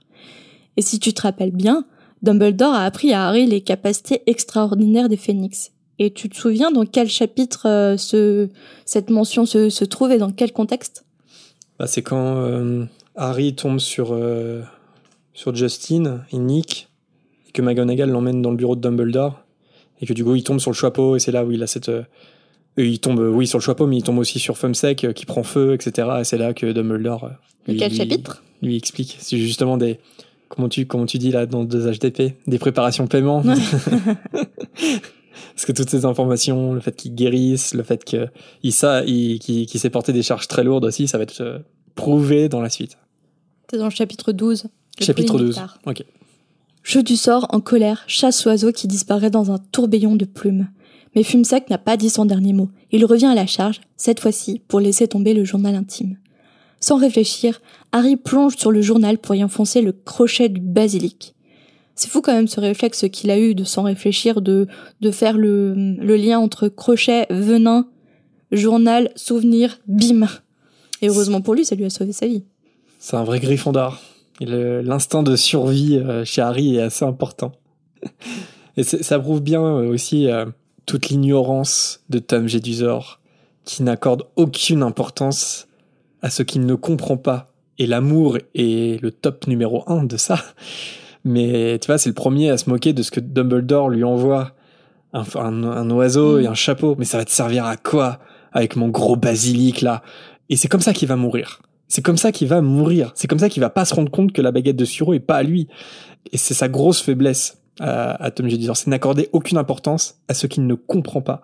Et au plan des autres. Et au plan des autres, il pense tellement que, que ses plans sont infaillibles qu'il pense même pas au plan des autres pour le mettre en échec. Il est beaucoup trop recentré sur sa propre puissance et sa propre démonstration de puissance aussi. Et c'est comme ça qu'il va se faire avoir. Il n'a pas retenu la leçon. Le souvenir de jeu du sort pousse un long hurlement tout en se tordant dans tous les sens et disparaît. Le venin a brûlé le journal intime. Tremblant, Harry rassemble sa baguette magique, le chapeau, le journal, et retire de la gueule du serpent l'épée. Harry entend un gémissement. C'est Ginny qui reprend connaissance et qui prend conscience de ce qu'il y a autour d'elle. En voyant le journal entre les mains d'Harry, elle éclate en sanglots. Elle a bien essayé de lui dire le jour où Percy l'a interrompu, mais Harry la rassure en lui disant que tout est fini maintenant. Il est temps de retrouver Ron dans son tunnel. Mais Ron, il a pas, il est pas resté flemmard de son côté parce que pendant que Harry combattait Jeu du sort et le basilic, Ron a pu creuser un trou dans le tunnel encombré. À l'annonce de l'arrivée de Ginny et Harry, Ron explose de joie. Et si Ginny va mieux, elle, de son côté, il y en a un qui est dans un état critique. C'est Lockhart, donc le sortilège d'amnésie lancé avec la baguette de Ron s'est totalement retourné contre lui. Donc maintenant, toute la fine équipe s'est retrouvée, mais comment vont-ils remonter le tunnel jusqu'aux toilettes de Mimi? Encore une fois, fume sec est la solution. Cet oiseau a la capacité de porter des charges lourdes. C'est alors sans effort qu'il transporte Harry, Ron, Ginny et Lockhart jusqu'aux toilettes de Mimi. Et sont accueillis par une Mimi bien déçue, qui espérait bien que Harry décède dans la chambre pour qu'elle puisse partager ses toilettes avec quelqu'un. L'horreur. Quelle horreur Elle est atrocement égoïste. Entouré de son halo doré, Fumsec guide les amis jusqu'au bureau de McGonagall. Harry frappe et pousse la porte.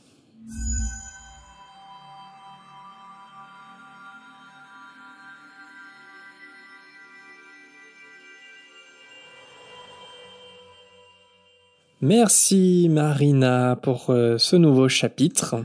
Et merci Jérémy il est temps de le renommer et de donner son personnage préféré, comme d'habitude. Donc, si tu devais renommer le chapitre, comment tu ferais, Marina? Alors, j'ai pas été très inspirée. Euh, je l'ai renommé Harry Potter et la Chambre des Secrets, chapitre 17. Mon beau serpent, roi des serpents. Ah, le fait que ça soit en Noël. Euh, voilà, t'as deviné. Ah, donc c'est quand même une bêtise, quoi. C'est pas un truc sérieux. Non, c'est pas un truc sérieux. Au départ, euh, je voulais trouver quelque chose avec. Euh, j'ai tapé euh, sur Google s'il existait une association de défense des serpents, parce que parce que j'ai je suis un peu trop empathique parce que j'avais de l'empathie pour le basilic quand il s'est fait crever les yeux parce que quand on y pense, il est manipulé par jeu du sort en fait, il est manipulé par l'héritier de Serpentard, il a été manipulé par Serpentard ça reste un animal en captivité. Et en fait, euh, il a été, euh, il a été élevé pour tuer des gens. Donc en fait, on tue ce basilic parce que c'est devenu un monstre, mais devenu un monstre à cause de l'être humain. Et je trouve ça tellement horrible. Cette bête, elle a souffert à cause de la bêtise de l'être humain. Donc voilà, je me suis emballée sur les serpents et je me suis dit, putain, c'est horrible quand même, euh, le basilic qui était tué alors que à l'époque, c'est peut-être quand il est né, c'était un petit bébé serpent trop mignon. Et... et quel est le lien avec mon beau sapin? Et après, j'étais en train de penser à Noël et euh, tout en même temps. Et d'un coup, je me suis mis à chanter mon beau sapin, euh, roi des forêts, et du coup, c'est tombé comme ça. Voilà, il y a eu un, une inception dans ma tête. Vous voyez, il passe beaucoup de choses. Et toi, comment as-tu renommé le chapitre? C'est ouais, pour le coup, il n'y a pas de bêtises euh, pour ce chapitre. Harry Potter et la Chambre des Secrets, chapitre 17, Réminiscence. Mmh. Ça aurait été un beau, un beau titre de chapitre, tu vois, parce que tout est lié à la réminiscence. Si tu devais retenir qu'un qu'un personnage de ce chapitre. Bah, je pense qu'on a retenu le même si Ouais, on a été sérieux. C'est Fumsec, Ouais. évidemment, parce qu'en fait, euh, Harry s'en sort grâce à lui. Il apporte le chapeau qui va délivrer l'épée à Harry. Il crève les yeux du serpent pour que Harry puisse combattre les yeux ouverts. Il soigne la blessure mortelle de Harry. Il apporte le journal intime. Et ensuite, il remonte le groupe à la surface. Donc, euh, tout repose sur ces petites euh, épaules inexistantes d'oiseaux trop mignons. Ça n'a pas d'épaule, un oiseau. Ça, Ouais, je sais, j'ai j'ai essayé de trouver un des, des ailes, des ailerons, je sais pas. Non, mais t'as tout dit. euh, Fumsec, euh, meilleur personnage de ce chapitre, incontestablement. Trop courageux. Et on passe euh, tout de suite à la dernière partie de cette émission, à savoir la volière avec vos hiboux.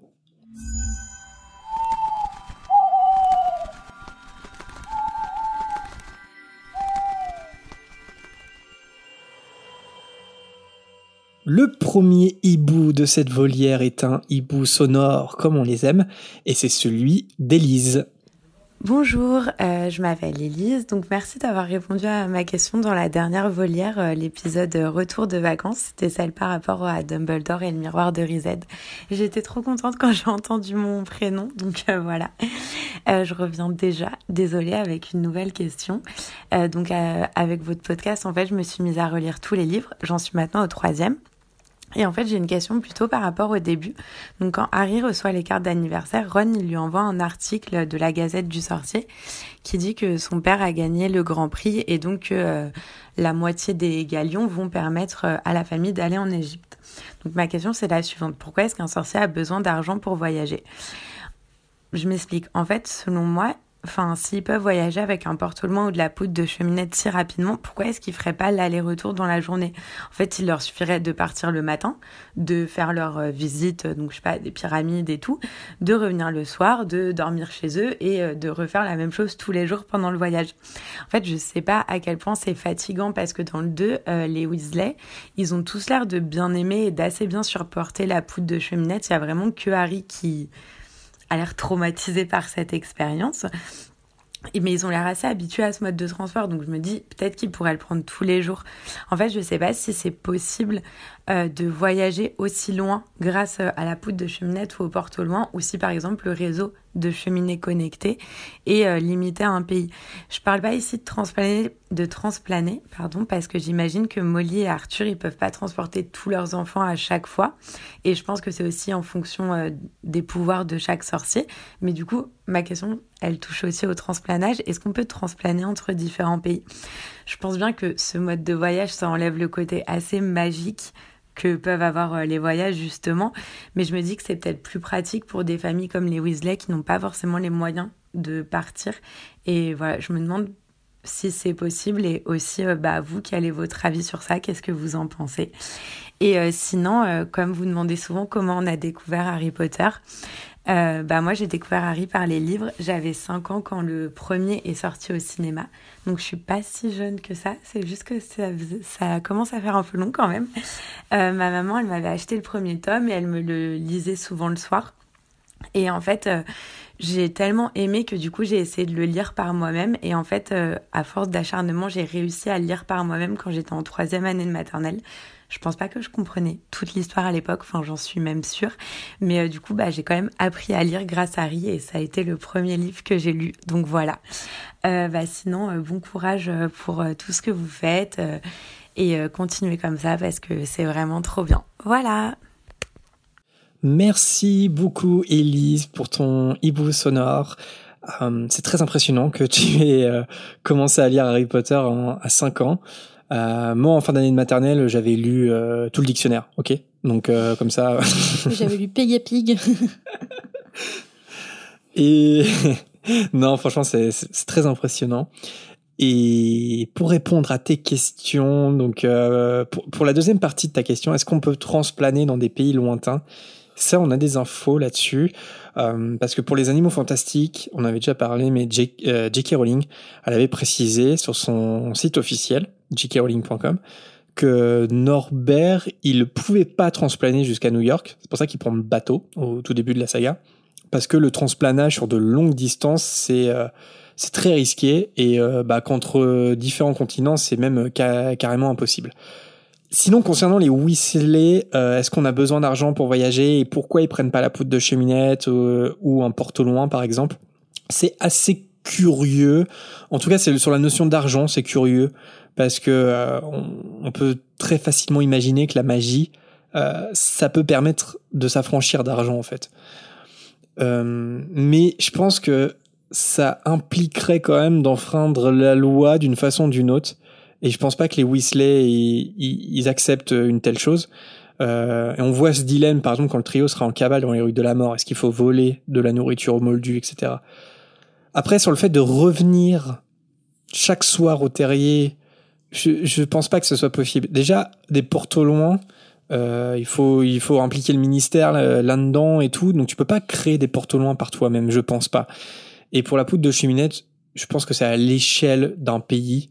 C'est assez local, mais je pense pas que tu puisses voyager dans des pays étrangers à travers un, quelconque réseau de cheminées. Donc, euh, je pense que vraiment, pour voyager assez loin, c'est le transplanage. Et comme tu l'as dit, les Weasley peuvent pas le faire avec leurs enfants. Et de toute façon, ce sont des grandes distances. C'est très compliqué et ça doit être assez fatigant. C'est pour ça que je, vois pas non plus des sorciers faire trois, quatre escales de suite. Mais ce sont que des hypothèses parce que forcément la magie détruit tellement de règles immuables du monde qu'on connaît que euh, tout est possible quelque part et donc euh, il faut un peu euh, accepter le fait que ça soit une fiction et que qu'on ferme les yeux sur, certains aspects comme cela. Je sais pas si t'as quelque chose à rajouter Marina sur. non, après on se fixe sur les moyens de transport, mais il n'y a pas que les moyens de transport aussi, il y a la volonté de se dépayser et en, en logeant en fait sur place en profitant, en se posant à l'hôtel, et on voit bien qu'avec le miteux chaudron baveur, on voit très bien qu'il y a des hôtels pour sorciers. Donc il peut y avoir des hôtels pour sorciers en Égypte, pour euh, parce que c'est ça aussi le but d'un voyage, c'est se dépayser, changer du quotidien. Et les hôtels pour sorciers, je pense que comme les hôtels euh, pour euh, moldus, c'est payant. Ouais, c'est pas pareil quand même de rentrer chez soi tous les soirs. Voilà, c'est ça, c'est différent. Si tu veux totalement t'immerger dans, dans ton voyage, dans ton séjour euh, dans le pays, il faut habiter, enfin, il faut loger sur place. Et pour ça, il faut des galions. Ouais, alors ça, c'est, ça, c'est vrai. Et puis même de savoir si, si ça te dérange pas de rentrer chez toi le soir, est-ce que c'est même possible de le faire? Donc, je pense que ça, ça fait plusieurs éléments qui expliquent pourquoi tu as besoin d'argent pour voyager. même si c'est possible de le faire, c'est toujours sympa. Euh, voilà, de, partir de chez toi pour 48 heures entières et pour te dépayser et profiter du séjour. Et nous passons au hibou de Sarah. Pourquoi dans Harry Potter et le prisonnier d'Azkaban, Lupin, qui est un loup-garou depuis une trentaine d'années environ, regarde la pleine lune quand Hermione la montre du doigt? Et pourquoi n'a-t-il pas pris sa potion? Pour les besoins de l'histoire ou bien une incohérence alors moi je pense que c'est pour les besoins de, de l'histoire, hein, parce qu'il a tout simplement oublié de, de prendre sa potion. Et je pense qu'il a oublié que c'était le soir de pleine lune également. C'est pour ça qu'il est étonné quand il voit la, la pleine lune euh, pointée du doigt par, euh, par Hermione. Et c'est ni plus ni moins pour euh, les besoins de l'histoire. C'est mon avis. Ouais, ouais, parce qu'on le sait, Rogue, Rogue était venu en fait lui donner sa potion et c'est là qu'il a vu que Lupin était plus dans son bureau et que la carte était toujours active. Et donc c'est comme ça qu'il les a rejoints après en fait.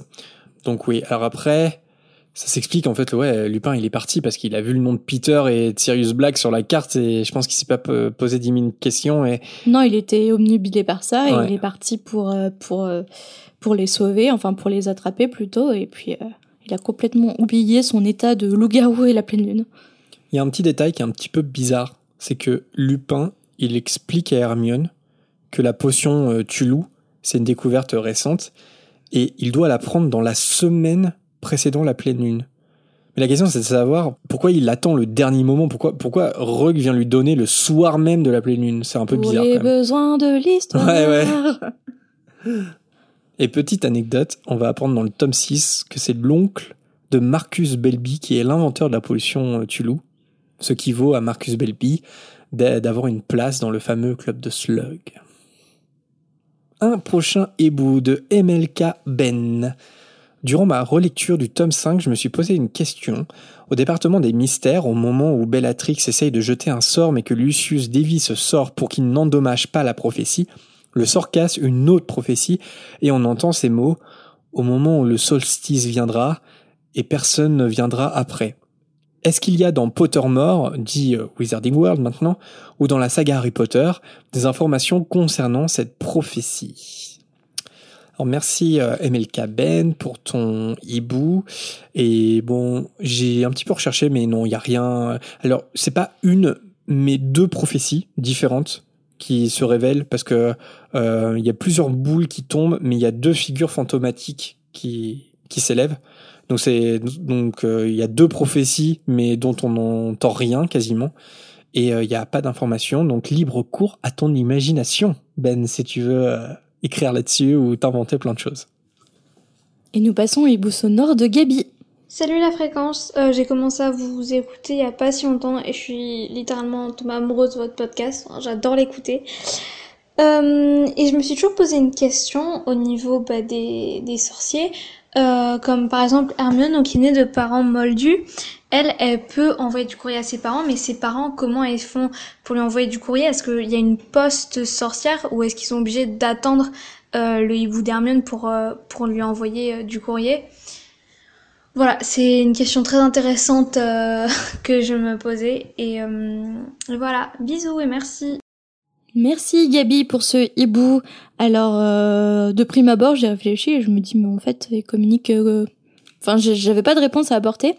Et euh, ensuite, en fait, la réponse nous a apporté est suggérée plutôt dans le dans le conte euh, du prince, le récit du prince, euh, le chapitre 33 dans les reliques de la mort, où en fait Sévrus insinue. Alors, je sais pas si c'est un fait ou s'il suggère en fait qu'il y a des des sorciers dans les services postaux moldus pour intercepter les lettres qui ont pour destination euh, Poudlard ou euh, les maisons d'autres sorciers. Ça pourrait expliquer pas mal de choses bizarres à la poste. Notamment des colis qui n'arrivent jamais. c'est ça. Donc ouais, c'est vrai, ça c'est suggéré par Rogue, ouais.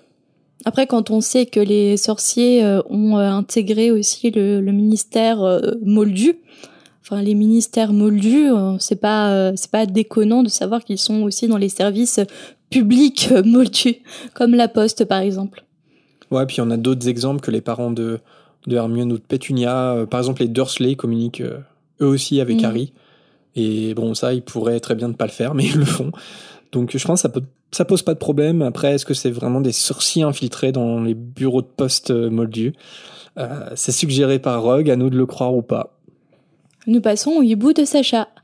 Dans Harry Potter et les reliques de la mort, à la fin du film, tous les Horcruxes se sont détruits et Harry envoie un Expelliarmus et Voldemort meurt alors je me suis dit que l'Expelliarmus était quand même puissant donc je voulais savoir ce que vous en pensez. Merci Sacha pour ton hibou. Alors en soi, c'est pas l'Expelliarmus qui a tué euh, moi aussi, j'ai du mal à le dire maintenant qu'on t'a dit que tu le disais différemment à chaque mais fois. pas que c'est moi qui le dis très mal. Expelliarmus qui a tué euh, Voldemort, mais en fait, Voldemort, il est mort grâce au sortilège de rebond. En fait, c'est un sortilège qui a été provoqué par la baguette de Suro, en fait, qui euh, a reconnu son véritable maître, qui n'était pas Voldemort, mais qui était Harry. Et donc, en fait, quand les deux ont envoyé leur sort, donc euh, Voldemort, c'est un Avada Kedavra, et Harry, c'est un Expelliarmus, les sorts se sont croisés, Avada Kedavra a rebondi sur Voldemort, et, et Voldemort, en fait, il est mort avec son propre sortilège. Ouais, c'est ça, c'est que l'expelliarmus de Harry, ça lui permet simplement de récupérer après la baguette de, de Suro au vol, mais après que Voldemort se soit mm. suicidé.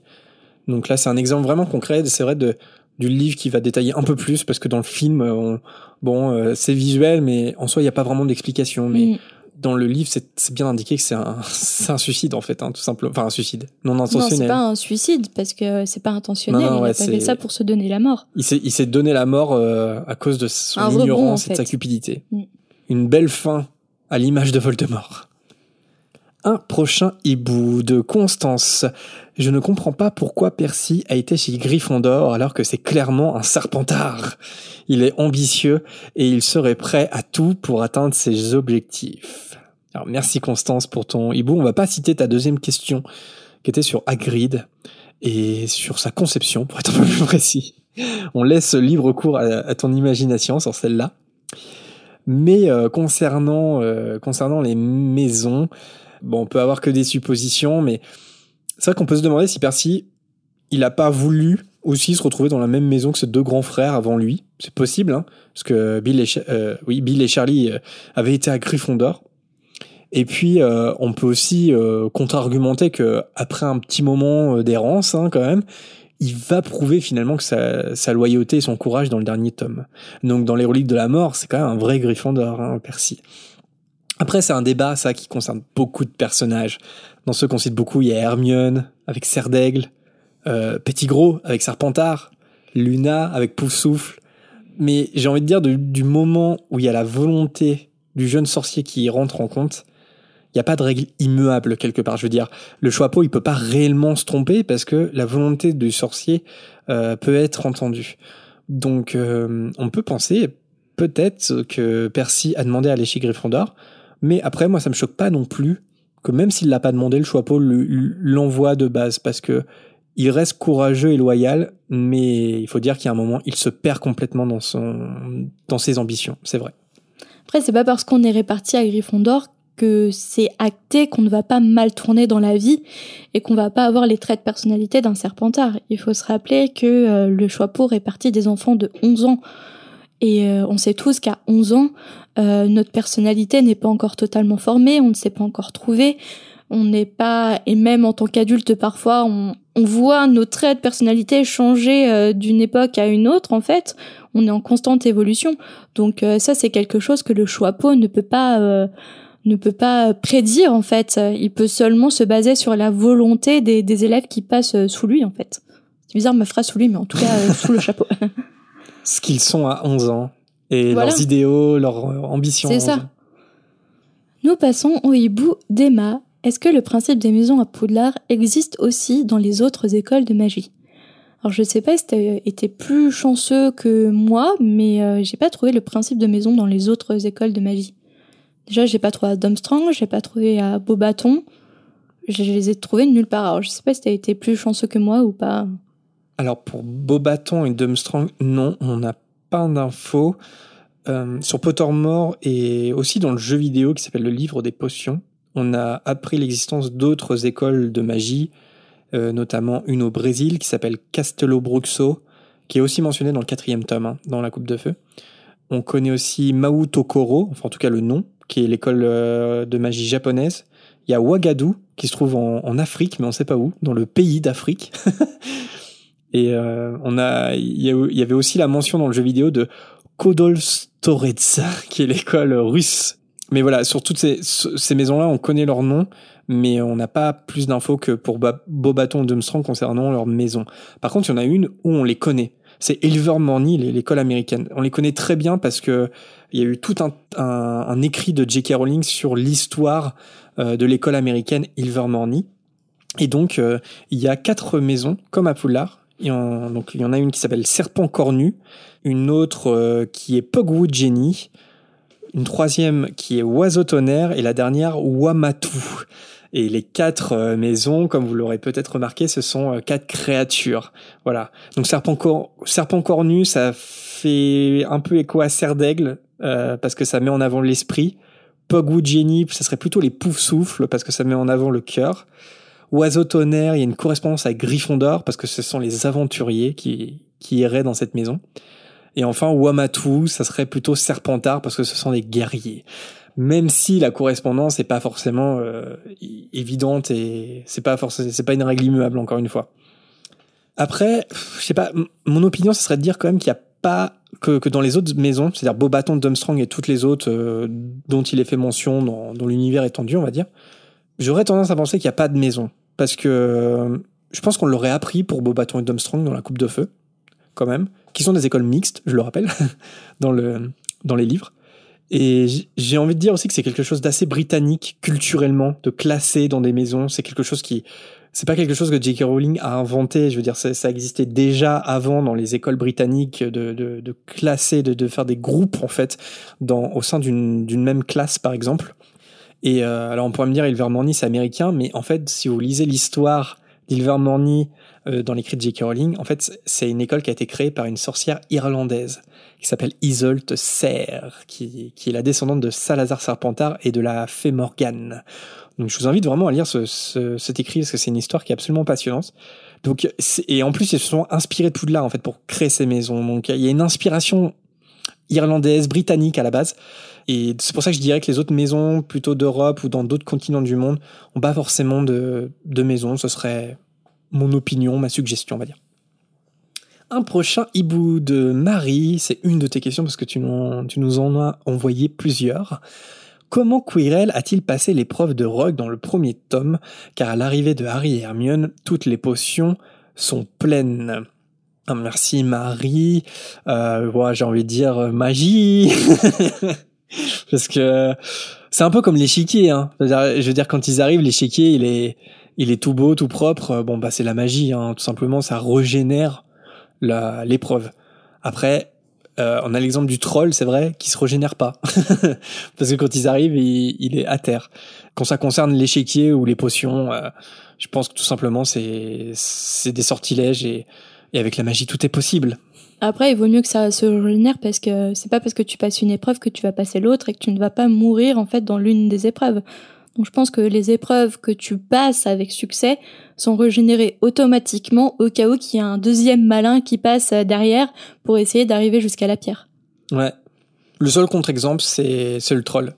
Parce que le troll, euh, il est, il est pas, il est pas entouré d'un sortilège qui lui permet de, de se remettre sur pied une fois que, une fois qu'on lui est passé devant ce qui peut être compréhensible parce que c'est une, c'est une créature et c'est pas un sortilège à proprement parler. Et nous passons au hibou d'Alice. Hello la fréquence, j'ai une petite question concernant l'épilogue. On voit dans cette scène que lorsque tout le groupe est réuni, il est observé par les autres. Lily demande donc pourquoi tout le monde les regarde, et Ron dit même que c'est parce qu'il est célèbre. Donc ma question, la voilà enfin. Pourquoi Lily n'est pas au courant du parcours de sa famille, et est-ce que James et Albus le sont? Si oui, est-ce que c'est comme une étape avant d'arriver à Poudlard, avant d'arriver? Est-ce que tu as un cours bien barbant sur l'histoire de la famille en mode cours d'histoire de la magie, ou bien sous forme d'anecdotes en mode réunion de famille? Voilà pour ma question copieuse quoique digeste, et continuez comme ça, les émissions sont formidables, je rattrape mon retard avec grand plaisir sur la route du lycée. Merci beaucoup Alice pour ton hibou. Alors sur cette question, évidemment, on peut que théoriser sur euh, la réponse. Euh, Peut-être que Lily est au courant de quelques éléments du parcours de son père et, et son frère aussi, mais euh, ne saisit pas l'impact que Harry Potter ait pu avoir surtout, euh, surtout sur Poudlard en fait et sur l'héritage qu'il a laissé à Poudlard. Enfin, ça serait mon, ma supposition. Ouais, parce que moi je pense que Lily elle connaît l'histoire de sa famille. Hein. Peut-être pas tout. Peut-être. Euh... Bon, elle a quand même, elle a quand même 9-10 ans. Ouais, mais peut-être pas, pas tout. Peut-être qu'il lui a pas raconté tout d'un bloc. qu'il laisse des éléments de l'histoire quand elle mm. sera peut-être un peu plus grande. Ouais. Ouais, non, mais peut-être. Après, il y a ce truc que, même si elle sait des choses, elle est élevée dans une espèce de cocon et mm. quand ils arrivent à King's Cross, euh, elle réalise vraiment que son père est célèbre parce que il euh, y a plein d'inconnus qui le regardent euh, et Ron et Hermione aussi. Donc euh, c'est plus euh, bah, dans la vie de tous les jours, quand à la maison, etc. Il n'y a pas forcément euh, cet aspect de la célébrité qui ressort. Donc c'est pour ça, je pense qu'elle est surprise. Après, c'est intéressant, c'est de savoir est-ce que on parle d'Harry Potter dans les cours de Poudlard? Mais moi, je pense que oui, quoi. Je veux dire, l'histoire de Harry, elle doit forcément, ça doit forcément être un chapitre maintenant dans le cours d'histoire de la magie, quoi. Après, est-ce que, est-ce que tout le monde est au courant de tout ce qu'il a fait, en fait? Ouais, je pense que, c'est un chapitre dans un cours, du, quoi. Du récit est resté entre Dumbledore et ses amis? Ron, Hermione et tout ce qui était impactant direct. Mais ce qui s'est passé dans la chambre de chambre des secrets, les duels avec avec euh, Voldemort et, ce qui s'est dit, est-ce que c'est resté vraiment dans le cercle intime ou un jour il a raconté réellement ce qui s'était passé Est-ce qu'il a vécu dans les détails? Bah après si c'est dans l'ordre d'un cours, euh, non, je pense pas qu'il y ait les détails, mais je pense qu'il y a quand même euh, il y a un chapitre sur la bataille de Poudlard. Parce que leur bataille de Poudlard c'est un peu notre seconde mondiale notre seconde guerre mondiale à nous quand même tu vois c'est quand il y a un cours sur l'histoire, tu peux pas passer à côté de ça. Sur l'histoire de Poudlard. Oui, oui, oui. Donc, euh, et donc, euh, je sais pas, moi j'imagine bien le professeur Beans, qui est toujours là parce que c'est un fantôme, et, et euh, qui, qui fait un chapitre euh, sur, euh, sur l'histoire, sur la chute de Voldemort, en fait, tout simplement. Et donc sur Harry, forcément. Et en espérant quand même qu'il rende pas l'histoire barbante et ennuyeuse comme il sait le faire, parce que c'est tout le contraire de la saga. Et voilà pour la volière de cet épisode qui est encore bien long, euh, parce que là, euh, depuis qu'on est rentré, on fait des épisodes assez longs. Euh, je parle beaucoup, je suis désolé, désolé Marina. on finit euh, comme d'habitude par quelques dédicaces parce que c'est difficile de, tous vous citer. Merci donc à Zélie, à Maya, à Nicolas pour nous avoir envoyé une preuve que Harry est chroniqueur à la télé. On ne savait pas. Merci. À Camille pour ses réflexions sur la répartition et le choix pot. Merci de nous écouter pendant tes, tâches quotidiennes, ça fait plaisir. On pense à Laïa pour sa précision concernant les Horcruxes, à Shonen Louis ou encore à Sandrine qui nous écoute sur Spotify pendant son télétravail. Courage à toi. Dédicace aussi à Théa et Lucie pour leur message concernant les grands-parents de Harry. À Ellie, cette fois c'était sur la pancine. À Aude, à Chloé dont le rêve serait d'être journaliste ou animatrice radio. On te souhaite le meilleur dans tes projets. À Mélissa qui vient de découvrir notre émission. Bienvenue à toi. Et enfin à Romane qui travaille pour la radio de son campus et qui prépare un projet sur Harry Potter. Le contact avec euh, vous, les auditeurs, c'est quelque chose de très important pour nous, évidemment, parce que bah, dans l'émission, eh bien, on échange en- entre nous deux, entre Marina et moi, mais ce podcast, on le voit aussi comme un moyen de dialoguer avec tous ceux qui nous écoutent. Alors si vous souhaitez poursuivre l'aventure entre la sortie de nos épisodes, n'oubliez pas de nous suivre sur les réseaux Moldus si ce n'est pas encore le cas. On est présent sur Facebook, Twitter, Instagram et on a également un groupe privé sur Facebook si ça vous dit de discuter avec nous et d'autres auditeurs. D'ailleurs, on a appris euh, récemment sur le groupe que vous étiez pas mal à réagir et à parler tout seul pendant que vous nous écoutiez. Euh, certains sous la douche d'ailleurs. Et comme si on pouvait vous entendre en fait. Donc euh, bon, en fait, on vous rassure, ça nous arrive de faire la même chose euh, pour les podcasts que nous, on écoute. Donc vous n'êtes pas fous, ne vous inquiétez pas si vous le faites. Si vous voulez être sûr qu'on vous entende bien, n'hésitez pas à nous envoyer un message privé sur les réseaux sociaux ou sur notre boîte mail. Comme on l'a dit plus tôt, on peut pas forcément tous vous citer, mais on essaye de répartir au mieux. Et si vous nous avez déjà contacté, n'hésitez pas à le refaire pour une autre question, ça sera peut-être la bonne cette fois. Tous les portes loin sont en description de l'épisode si vous souhaitez vous lancer. Et n'hésitez pas non plus à vous enregistrer. C'est toujours un plaisir d'entendre vos voix à vous également.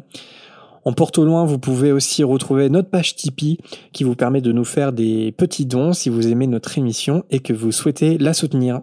On n'oublie pas de remercier les tipeurs du moment, à savoir Lucie, Miss Bookin, Manon, Cyanide, Cécile, Calmar Robot, Louison, Mademoiselle Or, Yonde, l'arithmancien, Clara, Aurélien, Mathilde et Adrien. Merci beaucoup à tous pour votre soutien. On tient également à remercier ceux qui nous laissent des notes et des commentaires sur les applis de podcast qu'ils proposent. C'est le cas notamment de Lula Biscotte, une fan, ou Edwige49 sur Apple Podcast. On a découvert récemment aussi ce qu'il avait fait sur Podcast Addict. Un grand merci à Lily45, Kella112, Moritil et Nanou. Vos compliments nous ont vraiment fait chaud au cœur. Il est temps de se quitter avant de se retrouver prochainement pour le dernier chapitre de la Chambre des Secrets qui s'intitule La récompense de Dobby. À très vite les amis. Merci de nous avoir écoutés, à bientôt